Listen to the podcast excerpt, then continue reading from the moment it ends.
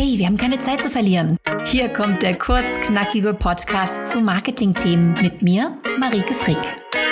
Wenn du wissen willst, wie du Journalisten auf dein Business aufmerksam machst, was eigentlich dieses Storytelling ist und wie du mit deinem Business authentisch rüberkommst, dann bist du hier goldrichtig. Los geht's! Vielleicht hast du schon mal gehört, dass du Journalisten eine gute Story bieten sollst.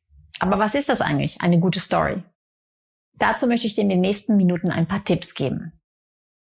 Diese drei Dinge machen eine Story aus, für die sich Journalisten interessieren. Du kennst das aus dem Kino. Du gehst in einen Film und immer da, wo es emotional wird, da bist du richtig gepackt. Da willst du mehr wissen. Und genauso geht es Journalisten, denn Journalisten sind ja auch nur Menschen. Die wollen von einer Geschichte gepackt werden. Das muss nicht unbedingt Hollywood-Potenzial haben. Also glaub jetzt nicht, dass du die große Steve Jobs-Geschichte brauchst. Aber ich wette, es verstecken sich Geschichten zum Beispiel in deinem Leben oder in der Art und Weise, wie du arbeitest, mit wem du schon gearbeitet hast. Da verstecken sich Geschichten, die du erzählen kannst. Und ja, dazu gehört auch, dass du über Schwierigkeiten sprichst, über Krisen, über Hürden, über Probleme. Denn auch Steve Jobs hat ja nicht angefangen als Millionär. Er hat in einer kleinen Garage angefangen. Und er hat auch ein paar Rückschläge einstecken müssen. Und der Film über ihn, ich glaube, es gibt sogar mehrere Filme, die Filme über ihn wären nicht spannend, wenn es diese Krisen, Hürden, Probleme nicht gäbe. Und wenn du mal ein Magazin aufschlägst, Jubelgeschichten, Jubelstories, Jubelartikel würden dich nicht interessieren. Aber wenn da eine Frau zu sehen ist, die etwas durchgemacht hat und jetzt daraus gestärkt hervorgegangen ist, oder ein Mann, der erst Schwierigkeiten überwinden musste, ehe er dahin kam, wo er heute ist, dann fängst du an zu lesen. Deshalb solltest du solche Geschichten Journalisten anbieten. Geschichten, in denen Emotionen vorkommen. Leider vergessen die meisten, die sich an Journalisten wenden, dass sie ja nicht nur ein Produkt haben, das sie promoten möchten, sondern dass sie vielleicht auch mehr erzählen können.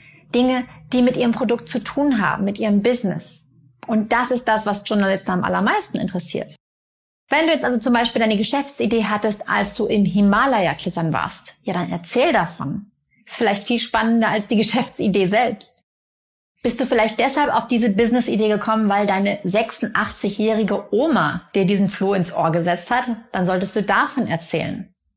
Vielleicht bist du Autist und hattest in deiner Jugend und in deiner Kindheit große Probleme und hast heute aber ein erfolgreiches Business. Ja, auch das ist dann relevant. Viele sagen an dieser Stelle, aber ich will doch gar nicht so viel von mir reden. Ich will doch mein Produkt promoten, meine Dienstleistung, mein, mein Geschäft, mein Business. Und da muss ich dann leider sagen, das ist halt oftmals nicht so spannend, wie der Mensch, der dahinter steht.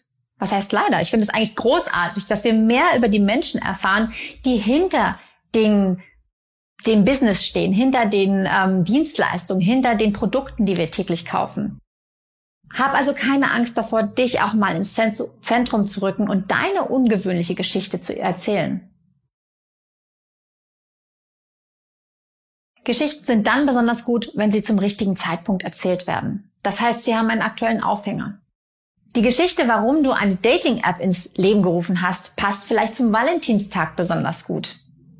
Vielleicht ist dein Thema Stress mit der Familie. Dann ist die Weihnachtszeit eine richtig gute äh, Gelegenheit, diese Geschichte zu erzählen.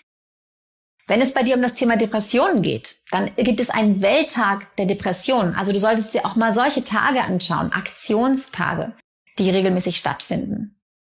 Überleg dir also, wann ist die beste Gelegenheit, meine Story zu erzählen? Denn die beste Story kann in einem falschen Umfeld, in einem falschen, ja sagen wir saisonalen Umfeld total untergehen. Aber es gibt einfach Zeiten im Jahr, da sind die Journalisten richtig empfänglich für zum Beispiel besinnliche Geschichten. Das ist die Weihnachtszeit. Sie sind empfänglich kurz vor äh, Silvester, wenn es um das Thema Neuanfang geht, sein Leben neu ausrichten. Da funktionieren solche Geschichten gut. Überleg dir also, wann ist der optimale Zeitpunkt, meine Story zu erzählen, dann wirkt sie doppelt so gut. Und wenn du jetzt weiter einsteigen möchtest in das Thema Pressearbeit selber machen, dann schau dich mal auf wasjournalistenwollen.de um. Da habe ich einen Blog mit Themen rund um dieses Thema und es gibt auch ein kostenloses 10-Tagestraining, wo du mehr erfährst darüber, wie du deine Pressearbeit ganz einfach selber machen kannst.